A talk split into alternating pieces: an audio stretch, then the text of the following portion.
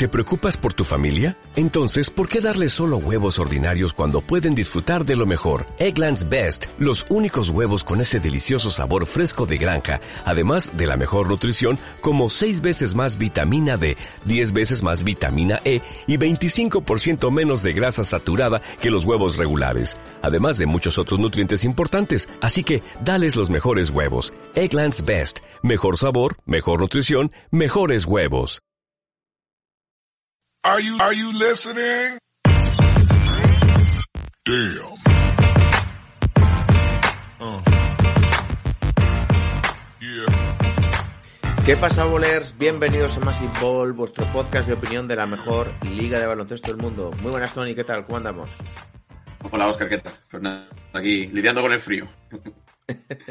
eh, además dicen que ahora viene, mm, no me sale el nombre ahora, además lo he visto esta tarde, eh, ola de frío, no sé si solo de frío o, o, o, ese otro nombre técnicamente en meteorología, pero dicen que eso, que, que va a empezar a hacer, a hacer, invierno de verdad, ¿no? Y lo que, no lo que hemos tenido hasta ahora. Exacto, exacto, exacto. Eh, además, por aquí llueve mucho, tío. Llevamos un, dos semanas que, que, no para de llover. Eh, bueno, ya sabéis, hoy eh, programita de estadística avanzada relacionado con la NBA y Tony se ha decidido a analizar dos equipos. Los escogidos han sido los Brooklyn Nets, eh, principalmente porque empezaron bastante mal la temporada, con muchas dudas, tanto en lo deportivo como en lo extradeportivo, pero han tenido una racha buenísima, una de las mejores rachas de la NBA, y ahora mismo están situados segundos a cuatro victorias y media de Boston. Justamente a la hora de grabar este vídeo han perdido dos partidos de forma consecutiva. Se ha lesionado Kevin Durant, así que no nos hacemos responsables de lo que venga después. Simplemente nos limitamos a analizar lo que ha sucedido a 16 de enero de 2023, que esto siempre está bien decirlo, ¿no, Tony? Sí, sí. Exacto. No, no, nos hacemos, no nos hacemos responsables y no, bueno, pues eh, lo que queríamos hoy es ver un poco, pues eso, ¿no? Eh, que no hay que saber reaccionar en octubre ni, ni en noviembre y bueno, que como dinámicas que parecen ir en una dirección, pues mm. pueden cambiar repentinamente, tanto para bien como para mal.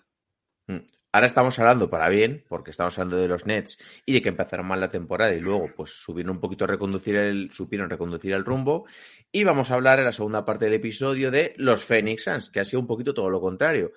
También empezaron con muchas dudas, por lo mismo, temas deportivos y extradeportivos. Acordaros de todo el tema con el propietario Robert Saber, que lo obligaron a vender la franquicia. Ahora tiene un nuevo propietario, o está en procesos de ello, que ahora no me acuerdo cómo se llama, eh, que creo que era un magnate de Michigan que hacía algo con tema de seguros, pero no me acuerdo cómo se llama.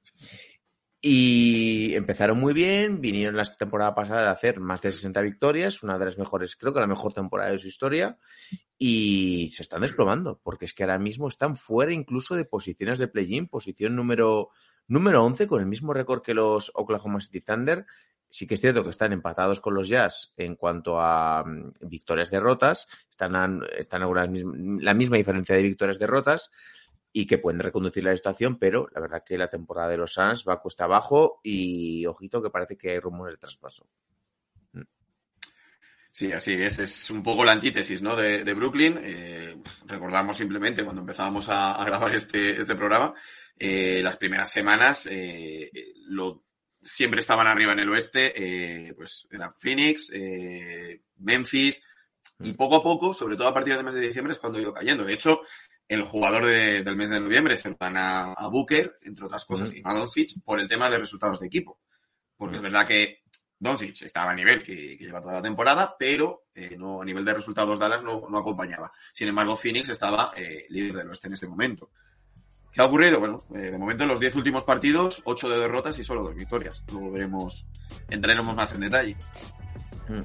Pues bueno, esta es la premisa de cara al episodio de hoy. Ya sabéis que nos, desde la semana pasada nos centramos en temas concretos y conforme pase el tiempo, de forma mensual, hacemos un poquito un repaso general de todo. Así que dicho esto, yo creo que podemos ir comenzando. Cuando las noches de NBA se hacen largas y los días pesados, siempre tendréis más igual para pasar un buen rato. Comenzamos.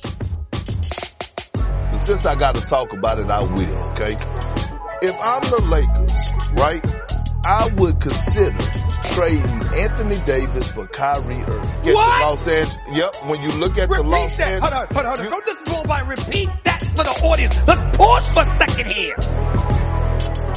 I would consider trading Anthony Davis for Kyrie Irving.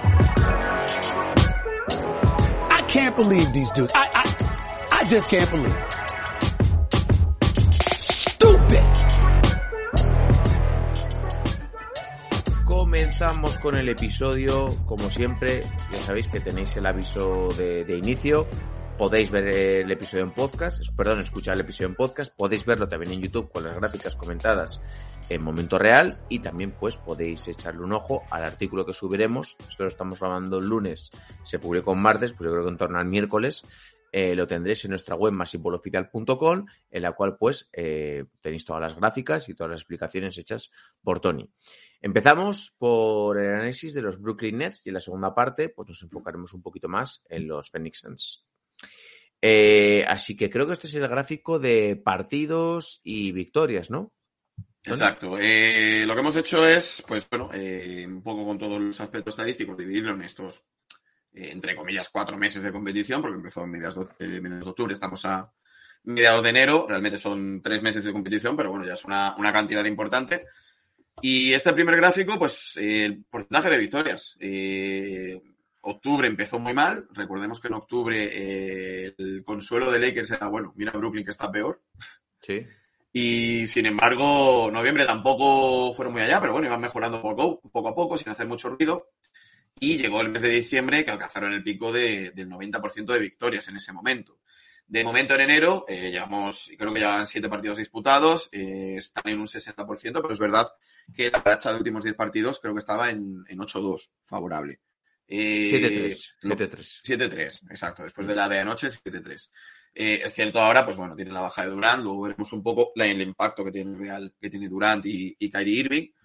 Pero bueno, eh, yo veo tres momentos claves para, para Brooklyn en, en cuanto a la, a la mejora. Una, el, el cambio de entrenador del banquillo. eh, Sin duda, la- sin duda. la destitución de Steve Nash y, y la contratación de, de Jack Baum. Eh, la otra, eh, la vuelta de Kyrie después de todo, los, de, de todo el tema de sus declaraciones antisemitas, etcétera.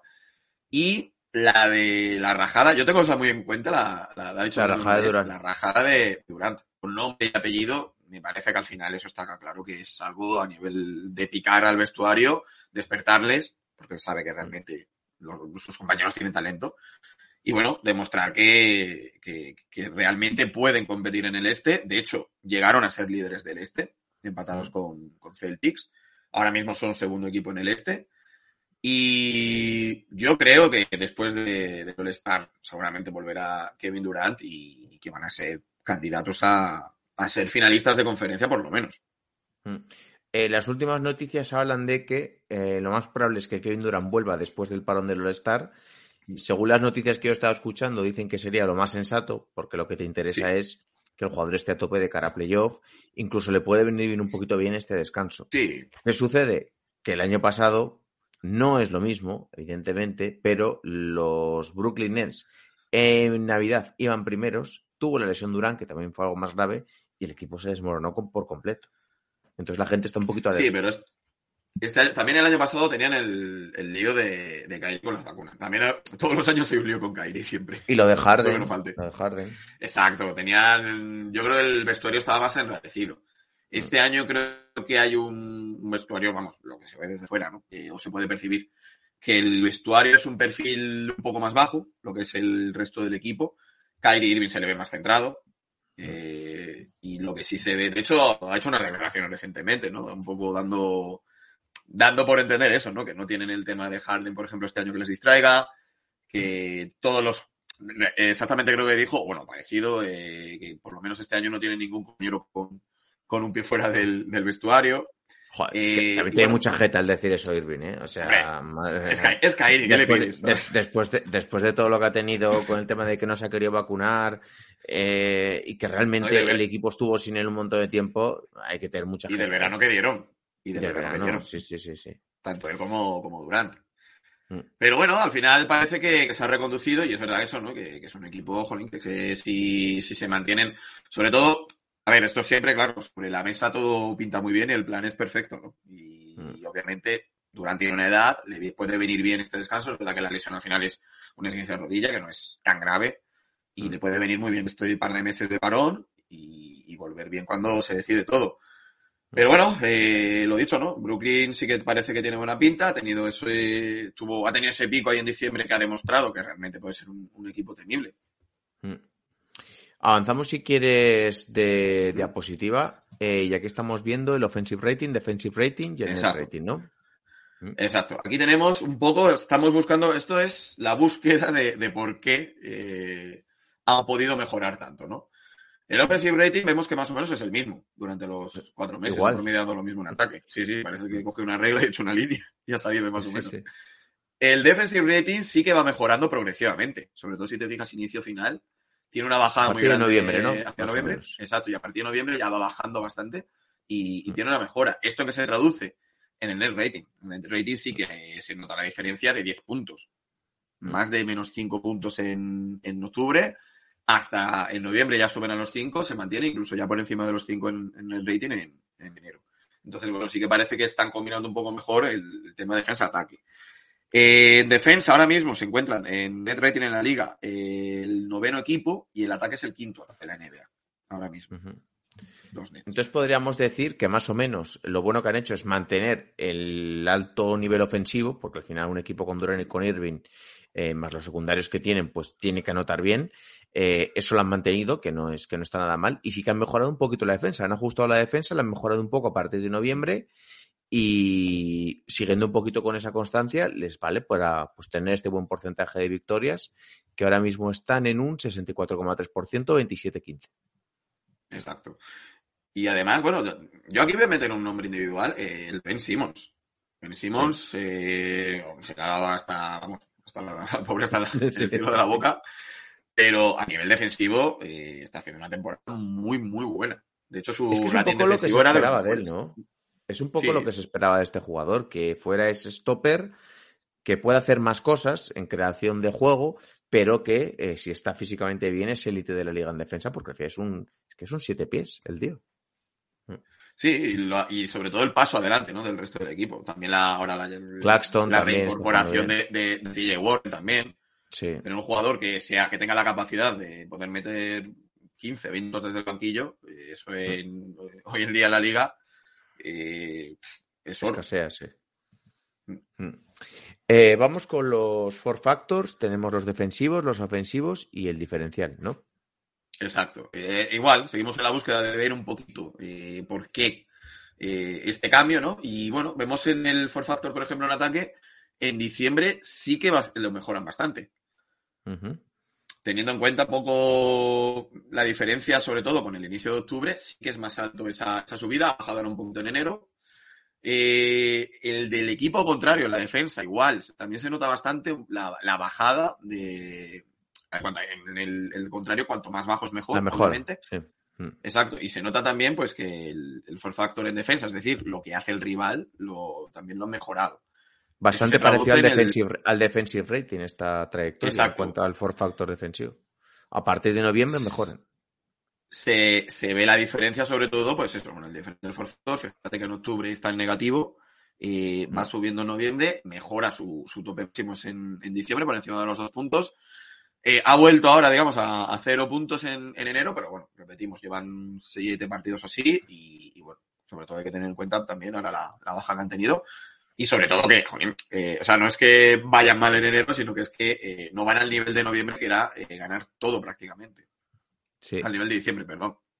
Entonces podemos ver lo mismo que hemos, que hemos observado antes en cuanto al offensive rating, defensive rating, net rating, que es que a partir de noviembre hay un cambio. Lo- la defensa de los four factors cambia a partir de ese mes. Están a un nivel superior, como has dicho, en noviembre y diciembre, que mm, eso se traduce en muchas victorias, y ahora en lo que llamamos de enero, pues eso baja un poquito a los niveles de principio de noviembre, porque aparte de la lesión de Durán, es insostenible mantener ese, o bueno, Exacto. insostenible no, pero es ex- excepcional mantener ese Exacto, nivel de... lo, lo- lo- vimos un poco, pues bueno, viendo eh, el tema de Celtics, ¿no? Por ejemplo, el- los niveles de ataque que tenían, los ratings de ataque que tenía, que eran los mejores de su historia en Claro. a mitad de noviembre, y mantenerlos, que es muy difícil eso, ¿no? Mm, Ahora entramos en detalle en, el, en los four factors de ataque, para ver qué aspecto han podido mejorar para que mejore ese ataque de manera pues, tan sostenible, ¿no? Vemos, por ejemplo, la eficacia de tiro, sí que la tenían un poquito peor al inicio de temporada, la han mejorado, Pero más o menos muy similar todo el, toda la Sí, ha empezado a lo mejor de un 55% a un cerca del 60%, ¿no? No llega al 60%. El free throw rate baja, no van tanto a la línea de tiros libres, pero eso también se puede deber a que si anotas más, también Claro. puedes recibir menos faltas. ¿Vale? Igual ocurre el porcentaje de rebote ofensivo. Si tú fallas más tiros en ataque, tienes dispones de más rebotes. Eh, igual ha bajado de en octubre, sí que tenía más porcentaje de rebote ofensivo. eh, se ha mantenido en un 20% de, de rebote ofensivo durante, durante los- el resto de la competición. Y en pérdidas de balón, eh, parece que aumenta un poco ligeramente en noviembre, se mantiene en septiembre y ya parece que ahora en este último mes de competición ha vuelto a bajar un poquito ese porcentaje, estará en torno al 14% en pérdidas de balón. Entonces vemos, bueno, En- más o menos es estable el- Mm. los factores, los cuatro, las cuatro situaciones, la mejora en eficacia de tiro, que yo creo que les da el, el subidón, sobre todo el de, el de diciembre. Mm.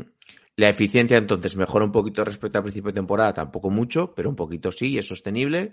Eh, el- los rebotes ofensivos sí que bajan, pero realmente, pues lo que dices, si tiras mejor, no tienes acceso a tanto rebote ofensivo. Lo que hemos dicho, el porcentaje de pérdidas también mejora un poquito en noviembre y diciembre, pero ahora mismo se están en los niveles de principio de temporada, que más o menos tampoco hay una gran diferencia.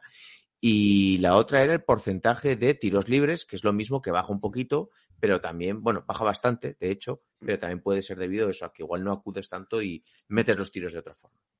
De hecho, aquí que conviene recordar el- la ponderación que hay de las, de las cuatro situaciones. Es decir, el- la eficacia del tiro vale un 40% dentro de lo que serían esos puntos de, de four factors. Eh, las pérdidas de balón, eh, un 20%, lo- el rebote ofensivo un 25% y la, el free throw rate, que es donde más baja, es un 15%. Entonces, a poco que mejores eh, la eficacia del tiro, pues ese, es- ese dato de, de four factors pues va a subir bastante, ¿no? que es un poco lo que, lo que le ha ocurrido a, a Brooklyn. Pasamos a la siguiente y ahora eh, nos centramos en los four factors defensivos, ¿no? Exacto. Aquí es donde vemos un poquito más de, cambio, ¿no? Eh, la eficacia del tiro han conseguido, eh, fíjate que al, a principio de, de temporada era bastante alto el del rival, tenía un gran acierto. Consiguieron bajarlo el mes de noviembre, más o menos lo mantuvieron en diciembre y ahora también están defendiendo bastante bien. Aquí es donde se ve un poco el tema de defensivo y el rendimiento defensivo de, de Brooklyn, ¿no? Está haciendo tirar peor a, a sus rivales. Si a esto le sumas en el mes de diciembre que consigue bajar el porcentaje de rebote ofensivo del rival, que baja bastante, Ujú. baja ya por debajo del 30%, porque al principio le cogían más del 30%, casi un 40% de, de rebote ofensivo en su aro. Eh, claro, estás consiguiendo limitar las, las dos grandes, digamos, eh, Sí. los dos grandes puntos de, de- de- del- de los olfactos. rival. Luego, free throw rates eh, va bajando progresivamente, ahora en enero ha bajado más, y han conseguido aumentar las pérdidas del balón del rival. Tiene una pequeña curva en noviembre que baja un poco, lo mantienen un poco en diciembre y en enero otra vez están consiguiendo. Entonces, por aquí un poco la, la mejora, ¿no? Lo que han ido mejorando un poco en, en estos cuatro meses de, bueno, tres meses de, de competición. Entonces, por mm, decirlo rápidamente, han mejorado en las pérdidas que provocan en el rival, han mejorado también en los rebotes ofensivos que les coge el rival, eh, eh, eh, y luego han bajado un poco eh, los tiros libres que les, que les, que les, que les provocan, ¿no? Exacto, sus equipos, los equipos contra los que juegan van menos a, a tiro libre. Rebote ofensivo Perdón, han ahora ha mejorado, tenido han en mejorado. enero, claro. Rebote ofensivo, es verdad que los equipos ahora cogen un poquito más que lo que Un poquito cogieron en más. diciembre, pero bueno, así no son los, los números de, de octubre, por ejemplo, con los que empezaron la temporada, que eran cerca del 40%. Mm. Vamos ahora con el porcentaje de rebotes. eh, rebotes Exacto, ofensivos, defensivos. Para indagar un poquito más en, en tema de rebote, pues eh, vemos como el, el rebote ofensivo es lo que hemos visto antes, ¿no? Que, que ha ido bajando en el mes de enero, pues más o menos eh, lo han mantenido. El rebote defensivo lo han ido aumentando, ¿vale? El, el rebote defensivo del equipo, lo han subieron un poco de octubre, lo, lo mejoraron. Sobre todo la mejora es del primer mes de competición en este, Sí, en este. Más o menos es un poco el patrón, ¿eh? Con, con todo, ¿no? Podríamos decir. Sí, sí, sí. Es un octubre horroroso, un primer mes. Pues lo que, lo que venimos diciendo nosotros también mucho tiempo, ¿no? Un primer mes de que yo creo que es un poco de pretemporada, un poco de toma de contacto. Eh, Brooklyn no, no entró con buen pie. Pero luego el cambio de, de entrenador para empezar, yo creo, eh, es lo que les ha hecho un poco cambiar, ajustaron muy bien en defensa, en ataque, pues lo que decía antes, eh, quinto mejor ataque de, de la liga. Si a ese ataque tú le pones una buena defensa, pues... Es que es- eh, hay, hay veces que las cosas son tan simples como parecen. Tengo dos de los mejores anotadores de la NBA. El resto, vamos a ayudarles, vamos a defender y vamos a simplificar un poquito todo. Claro. Si muchas veces tampoco hace falta más. O sea, sobre todo con estos jugadores Exacto. que son de élite a nivel histórico, claro. Mm.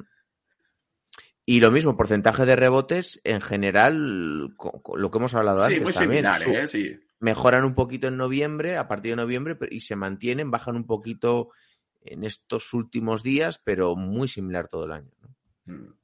Así es. eh, sobre todo es eso, el primer mes de competición y, y el mes de diciembre, ¿no? De hecho, aquí lo, lo- lo vamos a ver, ¿no?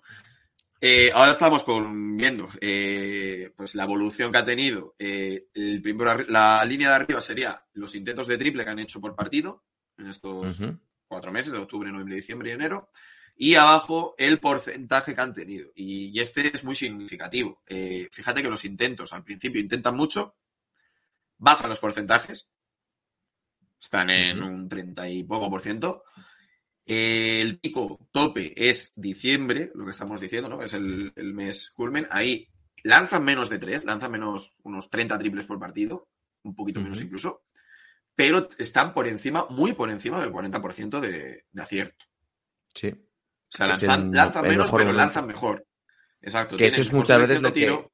Eso es la selección de tiro. No es, lanzarme, no es lanzar más, sino lanzar mejor. Si es que lo que tú dices, al final es eh, mucho más sencillo y es darle menos vueltas de, la- de las que parece. Ahora, ¿qué es lanza mejor? Pues encontrar mejores situaciones de tiro, liberar a tus tiradores, eh, encontrar gente que realmente es eficaz a la hora de lanzar. Y ahora en enero, pues bueno, parece que ha empeorado un poco, pero bueno, es un poco la, la tónica general que, de lo que estamos viendo. Es verdad que aquí en este caso se ve bastante el, el dato, ¿no? De aquí también que haya subido la eficacia de tiro que hemos visto anteriormente, el porcentaje de eficacia de tiro, y que ayude a subir a su vez a los all factors, ¿no? Esto es un poco lo que decimos siempre, ¿no? Ir, ir completando el puzzle, vamos encontrando piezas, pues un poco ¿de dónde viene la mejora? Pues posiblemente en la mejor sección de tiro que ha tenido Brooklyn, sobre todo en el mes de diciembre. Mm. Más o menos durante toda la temporada están entre los 30, 34, 35 triples por partido. Y a partir de noviembre, un poquito después, pero más o menos a partir de noviembre, se ve esa mejora que empiezan a superar el 40%. Lo llegan incluso a superar un poquito más en diciembre con ese pico de lanzar menos, pero con mayor efectividad. Y ahora han bajado un poco, pero siguen ahí pues sobre el 40%, que es una muy buena marca para un equipo además con, con tanto tirador y con tanto talento. Exacto. Eh, al final, pues eso, no todo va mejorando. De hecho, mira, lo estoy mirando ahora mismo, es el segundo equipo en porcentaje de tiro de triples. Es la que un 40%. El, el mejor ahora mismo en la liga, eh, estamos hablando de Denver Nuggets con un 39.9. Eh, Brooklyn tiene ahora mismo, acumula un 38.8. Ujú. Y son el segundo mejor equipo que, que lanza de tres de, de toda la liga. Vamos ahora con los momentos clutch, ¿no? Exacto. Aquí tenemos, eh, bueno, lo hemos dividido en, en dos partes, ¿no? Primero, pues, para tenerlo todo junto, ¿no? Un poco. Porcentaje de victorias que han ido teniendo en estos momentos clutch, eh, la eficacia de, tiro que han tenido en esos minutos y el porcentaje de tiro de tres. Y en el otro lado, pues, los ratings, ¿no? Offensive rating, defensive rating y el, y el net rating. Eh, la, la, la- línea del porcentaje de victorias, pues, lo dice todo, ¿no? En esos momentos eh, no les ha temblado la mano. De hecho, mejoran hasta incluso en enero, ¿no? Siguen manteniendo un gran porcentaje de, de victorias en los momentos clutch. La eficacia Eh. de tiro fue mejorando hasta diciembre, bajado mucho en, en enero, es decir, que han conseguido pese a, a tener mala- malos porcentajes de tiro.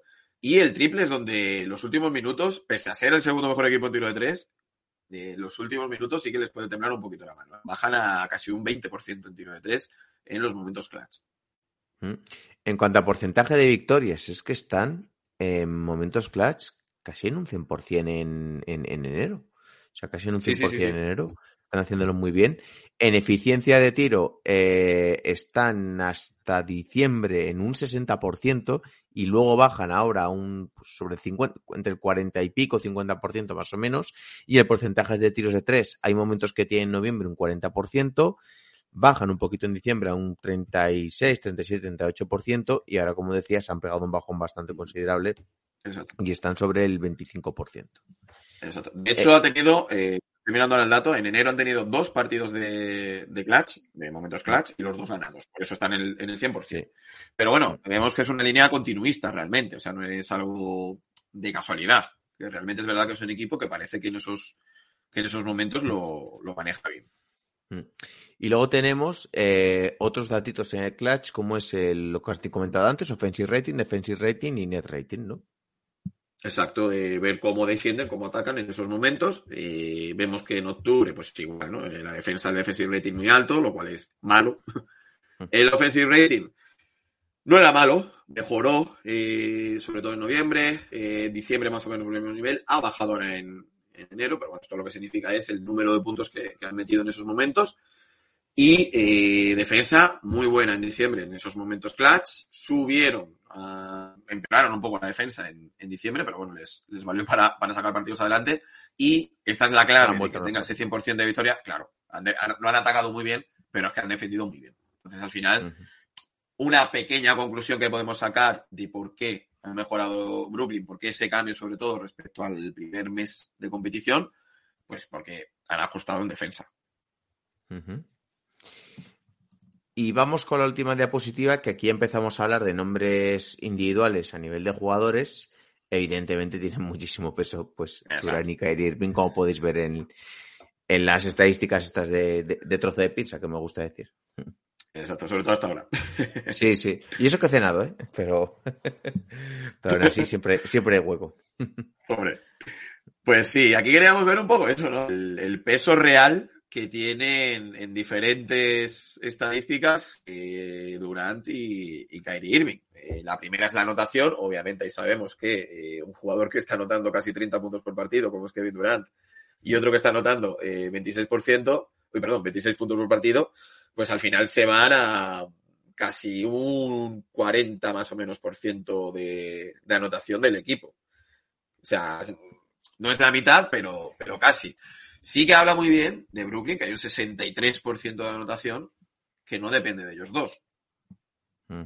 Quiero decir, no Mm. es eh, algo. Me esperaba yo cuando empecé a hacer, eh, cuando empecé a tomar estos datos, me esperaba. Claro, es que esta es la pregunta que la pregunta, la pregunta que te iba a hacer. En relación a otros equipos que tengan un dúo que absorban tanto anotación, los Nets están en una posición muy alta, muy baja. Es decir, hay otras parejas que anoten, eh, que anoten más y que el resto del equipo sea un porcentaje mucho más poprimo. Por ejemplo, se me ocurre, los, los Celtics.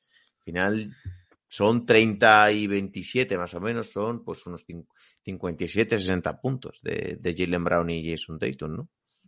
Claro, yo recuerdo, por ejemplo, eh, esto lo hicimos con Dallas en su momento, con Sí, Luka claro. Doncic. Eh, Doncic, por ejemplo, ocupaba, creo recordar, eh, casi el mismo porcentaje que Irving y Durant juntos Sí, respecto a Dallas.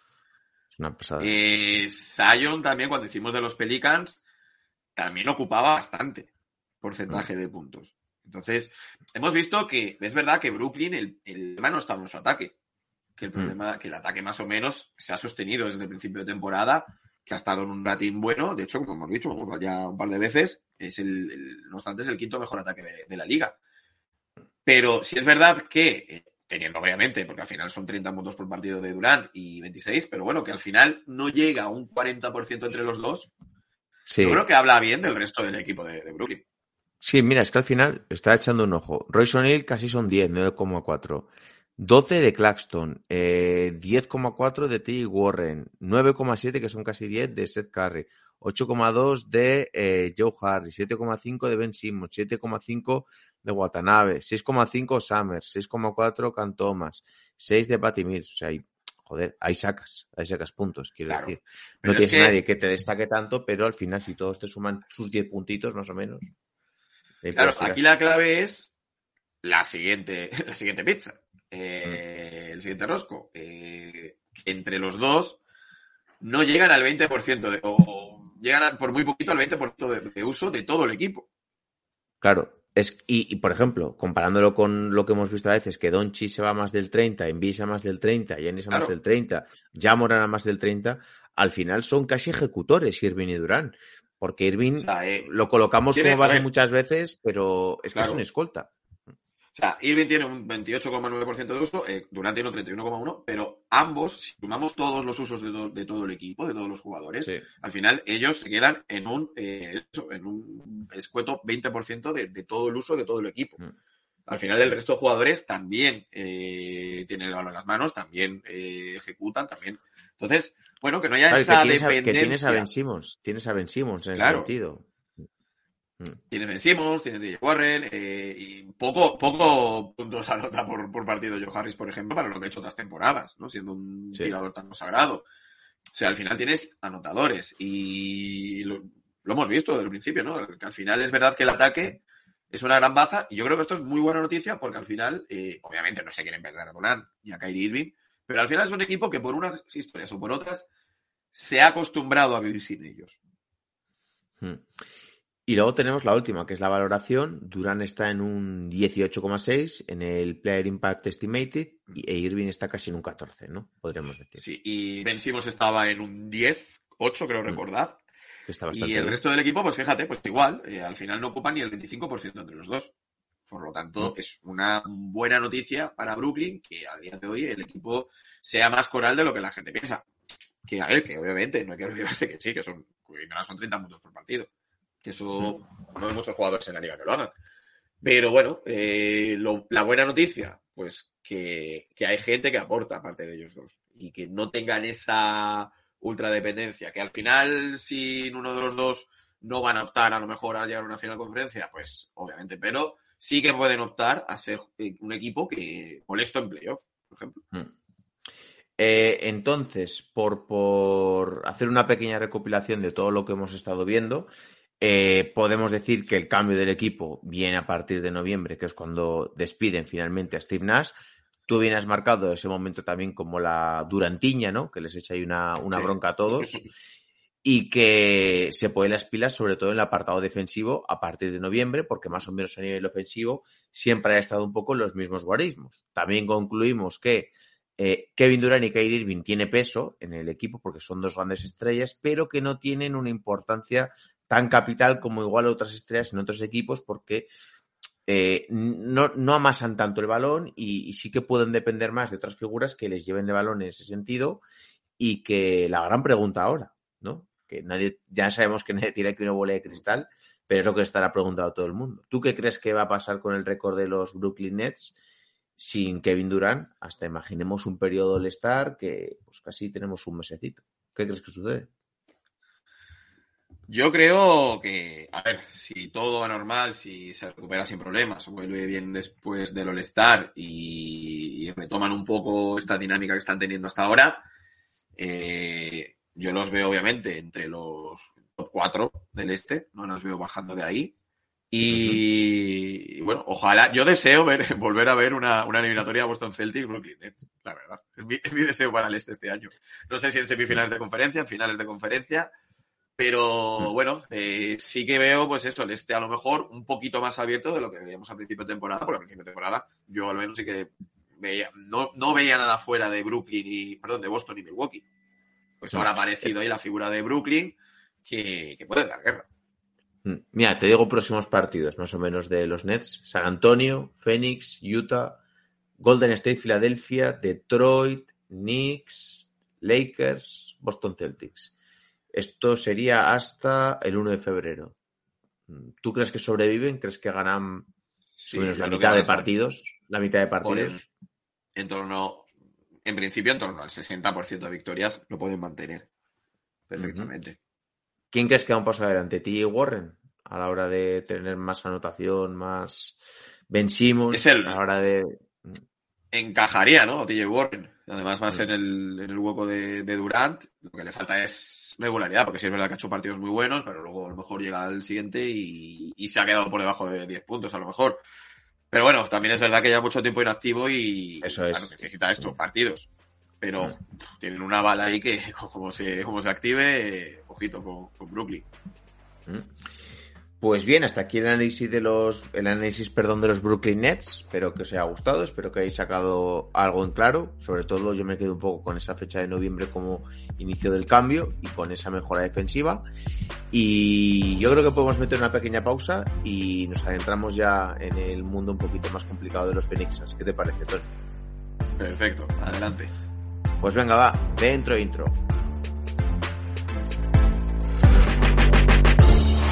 Iguodala to Curry, back to Iguodala, up for the layup. Oh, blocked by James. LeBron James with the rejection. Cleveland! This is for you! Oh!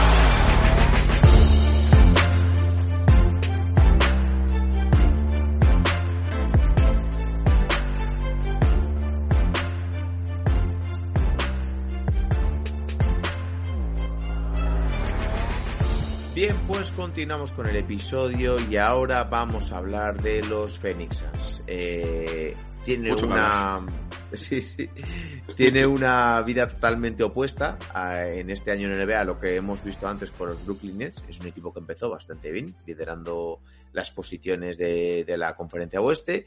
Y eh, pues yo creo que sobre todo a partir de la lesión de Devin Booker, que yo creo que, si no me equivoco, puede ser un punto clave, empieza a desmoronarse. Contexto previo, ya sabéis todo lo que sucedió con el, con el dueño, Robert Xavier, que más o menos la NBA después de unas declaraciones que había pues maltrato a empleados laborales, declaraciones muy desafortunadas, pues le ha medio aconsejado, entre comillas, ya me entendéis, que venda la, venda la propiedad. Eh, Le tuvimos, le han invitado. Me Tuvimos el tema de DeAndre Ayton en verano, que parece ser que nunca han estado... Los Suns con DeAndre Ayton han sido un poquito como el perro del hortelano, ¿no? Que ni come ni deja comer. Eh, pues los Indiana Pacers le ofrecieron el máximo, los Phoenix Suns tenían la oportunidad de igualar y finalmente lo hicieron. Me hubiera, gust- me hubiera gustado mucho ver a DeAndre Ayton con Halliburton en Indiana, eh, con Jalen Smith, también con, con Nenhar, con, no con Math- Mathurin. Eh, hubiera sido, yo creo que la pieza que les faltaba para, para que el equipo funcionase a otro, otro nivel. Y luego tenemos el tema de Jay Crowder, que ha sido una pieza bastante importante en este equipo. eh, no iba a ser titular porque el titular era Cam Johnson. Cam Johnson no ha jugado en todo el año. Cam Johnson empezó jugando, tuvo la lesión. Parece ser que tampoco le queda mucho para volver. Y en, sobre todo este contexto, pues empieza la temporada de los, de los Phoenix Suns. Y aquí, pues, esto parece un poco pues el, el crack del 29, algo así. Vemos Justo, una bajada tremenda. Esto, esto es eh, cuesta de enero o podemos hablarlo como sea. Madre mía. Eh, al final, o sea, lo que tengo muy claro con, con Phoenix Suns es que no vamos a sacar una conclusión o un porqué. Mm. Eh, Mm. O sea, hay tantas cosas ahí dentro. Lo- yo recuerdo que lo hablamos en algún programa de cuando iban bien, eh, que decíamos esto, ¿no? Jolín, fíjate con lo que ha pasado con Aiton, lo que ha pasado con Crowder, lo que ha pasado. Pero bueno, van bien, siguen ganando. Pues eh, no hay que preocuparse. Me acuerdo- además, me acuerdo que me, me planteaste, ¿no? El tema del traspaso de, de Chris Paul, de un posible traspaso, ¿no? Sí. Eh, ahora que, que viene con, pues, con el contrato que tiene y tal. Y, y yo me acuerdo que, bueno, todavía les queda recorrido. Pues, eh, vamos, eh, yo creo que ya más abajo del gráfico lo van a tener difícil. Yo a principio, a principio de temporada, me acuerdo que hicimos unas predicciones de estas que haces, pues bueno, un poco a lo loco. Eh, yo dije, primera estrella en pedir el traspaso, Chris Paul. O, pedir el traspaso o ser traspasada. Y me cuadra, ¿eh? O sea, me cuadra ahora en el- eh, la fecha límite del mercado de traspasos es el 9 de febrero. Me, me cuadra que pueda salir. O sea, que, que a él le apetezca irse a otro lado para seguir compitiendo en playoff y que haya algún equipo que, que apueste por él. A ver, para quien no vea el, el gráfico, es un gráfico de, pues bueno, de igual que antes, que hemos, hecho con Brooklyn, pues de, de evolución, ¿no? Mes a mes, desde octubre, mediados de octubre es que comienza la competición, hasta mediados de enero que estamos hoy, que, pues, cómo marcha. Eh, vemos que en octubre tenían un, eh, estaban por encima del 80% de victorias. Mm. Vemos que en noviembre están eh, cerca del 70% de victorias, que también está bien. De hecho, eh, en octubre eran el primer equipo del oeste, en noviembre era el tercer equipo del oeste, en diciembre baja a un 30% de victorias, ya son el vigésimo octavo equipo y se mantiene como vigésimo octavo equipo en enero, eh, consiguiendo en este mes eh, 15% de victorias, a lo mejor, aproximadamente. ¿no? Es decir, es una caída estrepitosa. eh, es cierto. Cuesta abajo y sin frenos. Sí, tal cual. Es cierto que tuvieron la lesión de, de Booker, pero no, eh, no recuerdo exactamente cuántos partidos se perdió, pero bueno, eh, El partido de Navidad creo que ya jugó, por ejemplo. O sea que no fue Mm. todo, todo el mes completo. Eh, hay algo ahí en ese vestuario o en o en la franquicia en general que, que no funciona. Lo que ocurre es que choca mucho con su inicio de temporada y obviamente ya ni hablamos si comparamos con la temporada pasada, que se fueron por, por encima de las 60 victorias. Mm. Eh, prácticamente manteniendo la misma base. Pero algo ocurre ahí que desde este, desde, sobre todo eso, ¿no? La bajada ya comienza en, en diciembre. La mala relación también de Ayton con Monty Williams, que se ha sabido, la han hecho además patente en momentos públicos. El otro día en el. En, en un, no, no, creo que fue en un tiempo muerto. Nunca. También de Andre Ayton se ha mostrado descontento públicamente. Yo creo que eso también Pues influye bueno, el vestuario. al final tenemos, pues eso, ¿no? Antes hablábamos de un equipo que empezó muy mal, que como decíamos, ¿no? Era el, el consuelo de Lakers un poco, ¿no? De, mira, hay otro equipo tan bueno como tú y, y mira cómo está. Y pues eh, esto es al revés, esto es un equipo que empezó, eh, que todos poníamos eso, ¿no? Como ojo Phoenix que puede repetir finales y, y ahora mismo es que es lo que tú decías, ¿no? Al principio está o fuera de play-in o en el último puesto, eh, a dos derrotas de Lakers solo y empatado con, con Oklahoma. Entonces, eh, y, y, lo peor es la racha, creo que estaba en 2-8 en los últimos 10 partidos. Sí.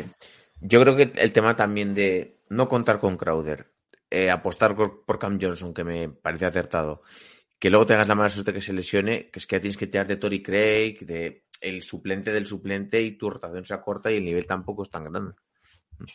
Han cambiado muchas piezas también en, en rotación. Sí. ¿eh? Tampoco, sí. y no han funcionado a lo mejor como, como se esperaba. Sí.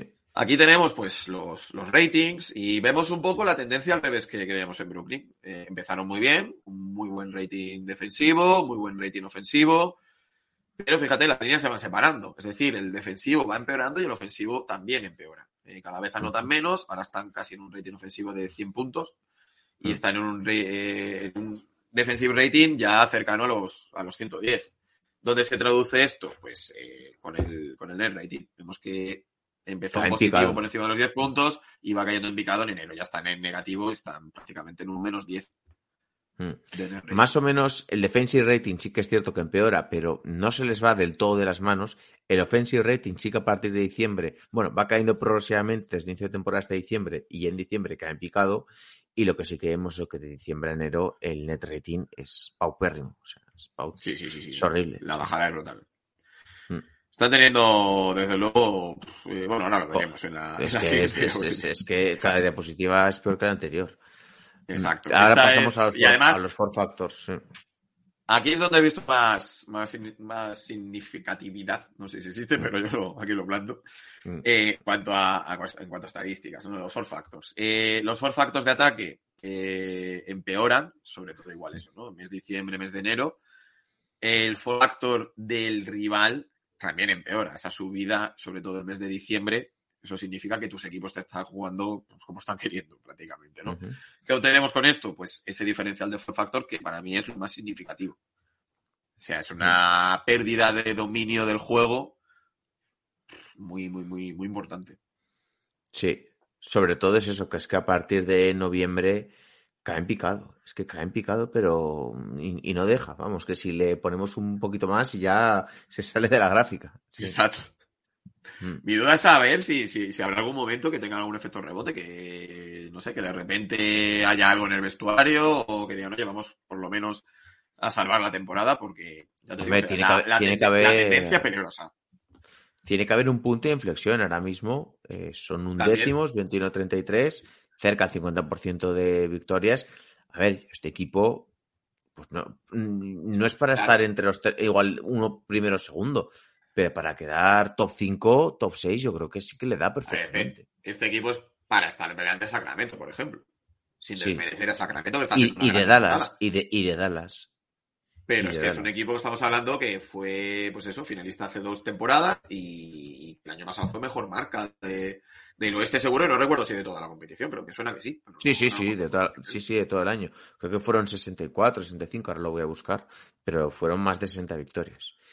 Vamos a los eh, Defensive Four Factors y a ver un poco. Exacto, aquí a, analizar por qué ha empeorado el- el- el- esos factores defensivos y bueno, vemos que el rival va mejorando poco a poco eh, los porcentajes de tiro, anotan mejor contra, van anotando mejor contra Phoenix. Recordemos que esto es lo que, lo que más valía en, esa fórmula de, de Four Factors.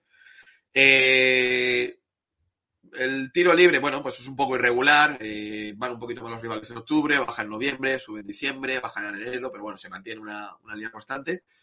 El rebote, el rebote ofensivo del rival eh, sube mucho en diciembre. Ahora parece que han mejorado un poco ese aspecto, pero les cogían muchísimos rebotes en, en diciembre.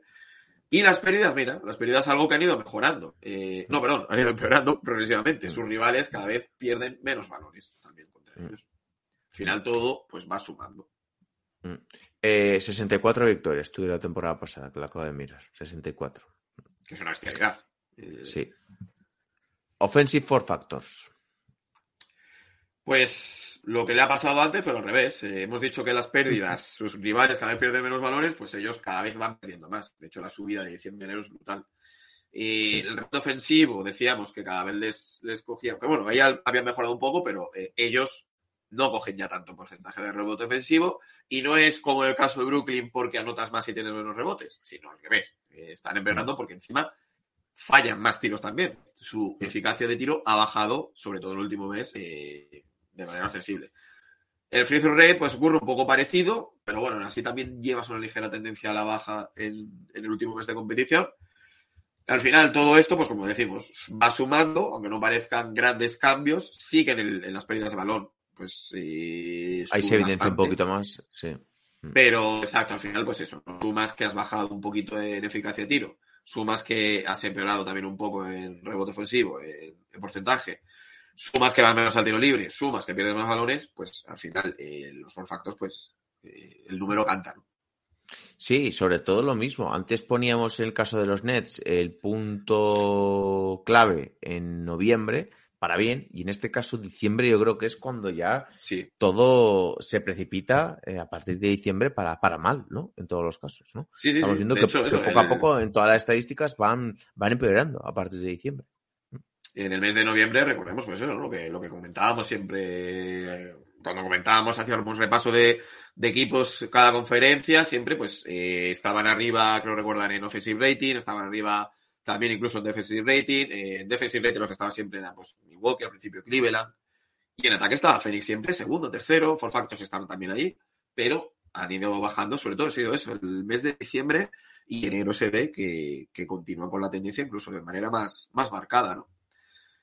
Porcentaje de rebotes, pues bueno, para indagar un poco en por qué este bajón, vemos que sobre todo es el, el rebote ofensivo. Porcentaje de rebote ataque baja bastante.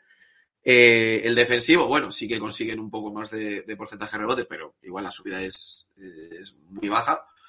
Al final tienes un porcentaje de rebote más o menos estable, ligera tendencia a bajar, pero bueno, más o menos estable en general. Pero el, de ataque sí que se nota mucho, pues, que- que han bajado por lo menos intensidad a la hora de, de poder cargar rebote. Eh, estaba buscando por aquí para ver concretamente cuándo fue la primera lesión de David Booker, pero creo que es eso, creo que es a principios de, de diciembre. Eh, y, y es que coincide mucho, coincide mucho Claro. con, con- con toda esta bajada. Era por tener la fecha exacta, pero a ver si luego la, la encuentro cuando, cuando acabemos el, el episodio.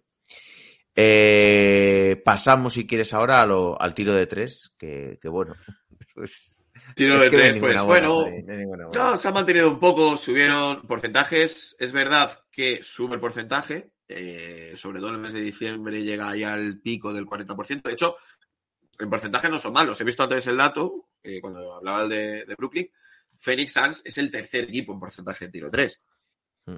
O sea, que están tirando bien de, de 3, no están tirando mal. Sin embargo, fíjate, aquí la, la- la máxima es diferente a, la de Brooklyn. Antes hemos dicho que tiraba menos y tenía mejor porcentaje. Phoenix ha necesitado lanzar más. Ahora sí, lanzando gran volumen, pues, eh, ha conseguido, ha conseguido anotar más. Este último mes ha lanzado menos, pero bueno, eh, ha lanzado bien. Entonces, bueno, porcentaje de 3 es verdad que se mantiene igual eh, en torno al 40%, creo que estaban en un 38, están en un 38-8 Brooklyn, ellos están en un 38-3, tercer mejor No está equipo mal, no está- no está nada porcentaje mal. 3. No, no, está muy bien. Algo, alguna alegría tenían que tener. Los pobres. Momentos que Aquí donde se claro, pues esto es lo que, esto también Tenemos- mucho. lo mismo que hemos comentado antes, porcentaje de victorias en momentos clutch, la eficiencia del tiro en momentos clutch, el porcentaje de tres puntos y luego ya pasamos al offensive rating, defensive rating y el net rating. Porcentaje de victorias cae en picado desde, desde noviembre prácticamente.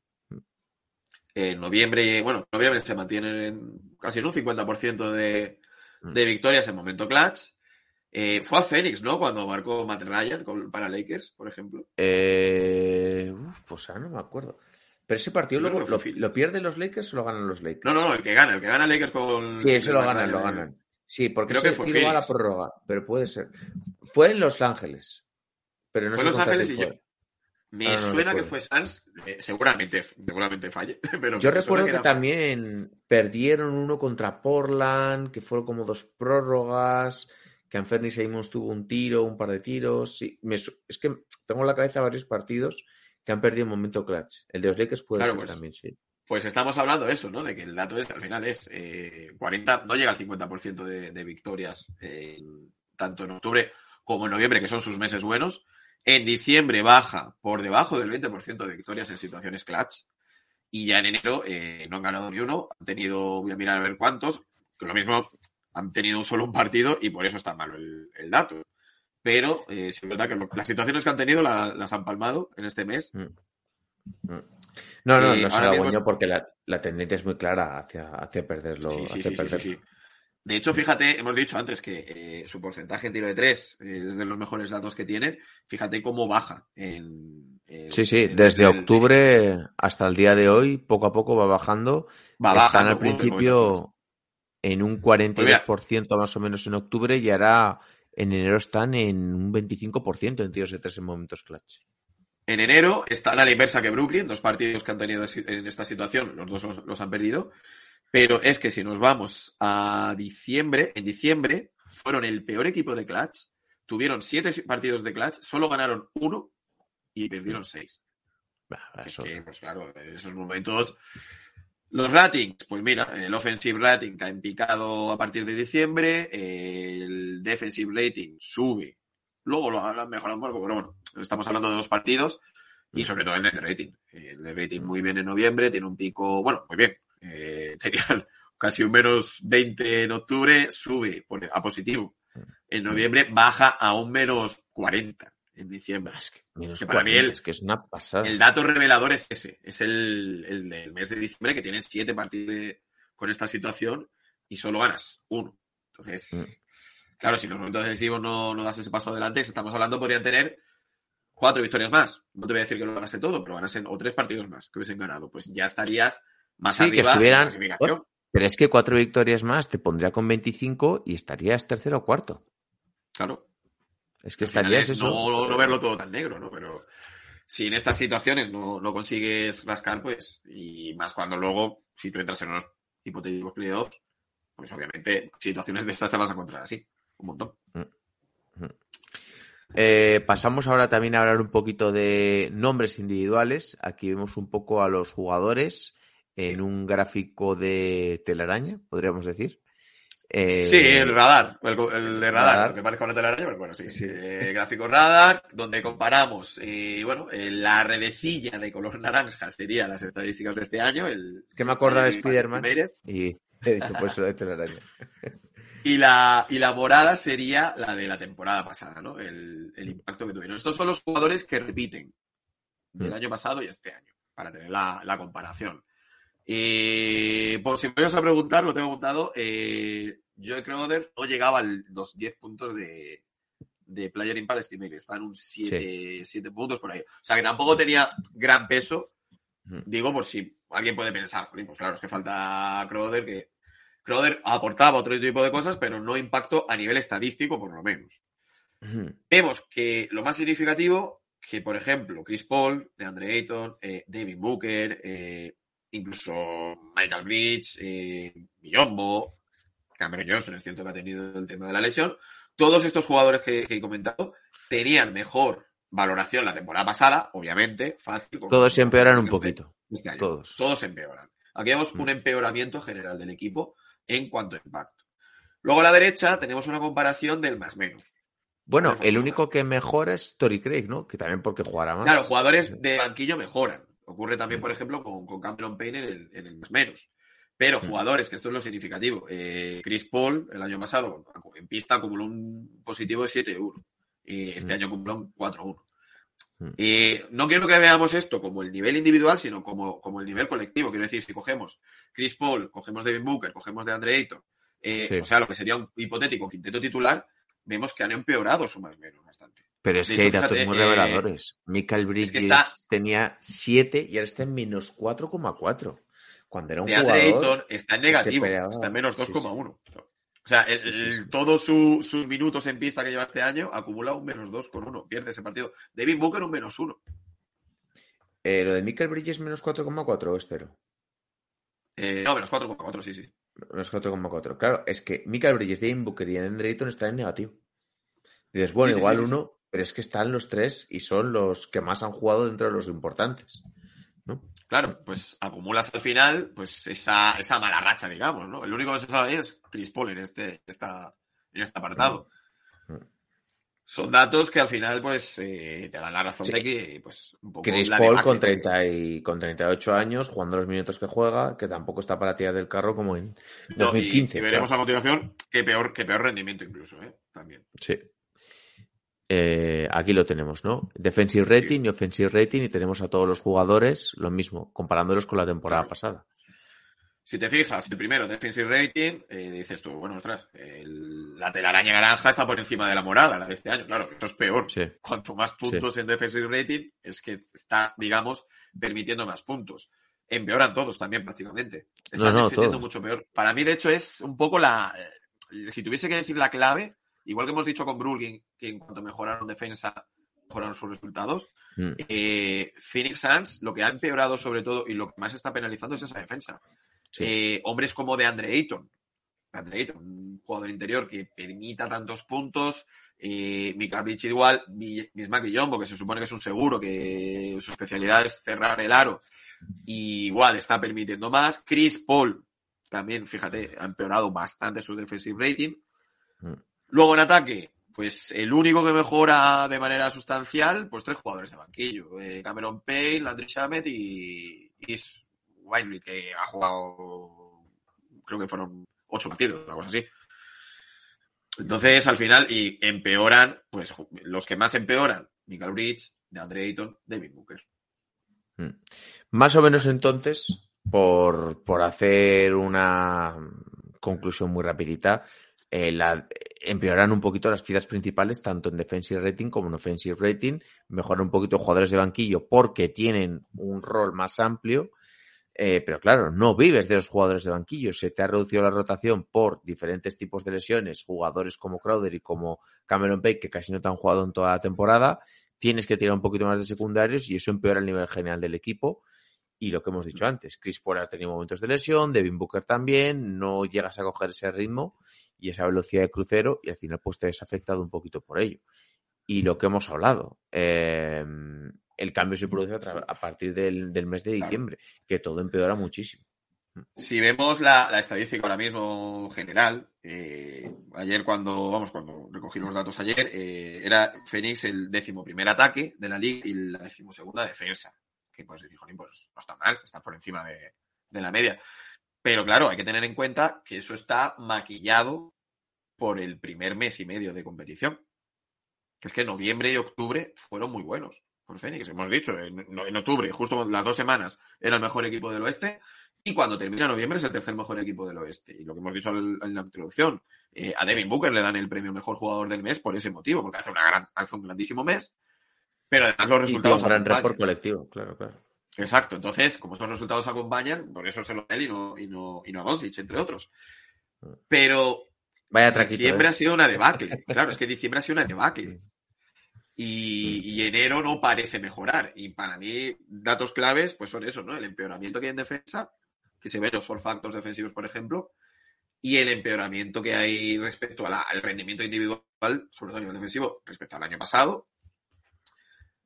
Yo creo que ahí un poco se ve claro el, el bajón que, que están teniendo, ¿no? Y luego lo que hemos dicho, todas las situaciones eh, extradeportivas, situaciones de vestuario, situaciones externas a la pista, Que cuando uno gana, pues bueno, no, no será para tanto, mira que lo llevan, pero en cuanto la pelotita no, no entra en tu aro, pues ya. Empiezan a salir a la luz, claro. Y a, y a hacer más daño.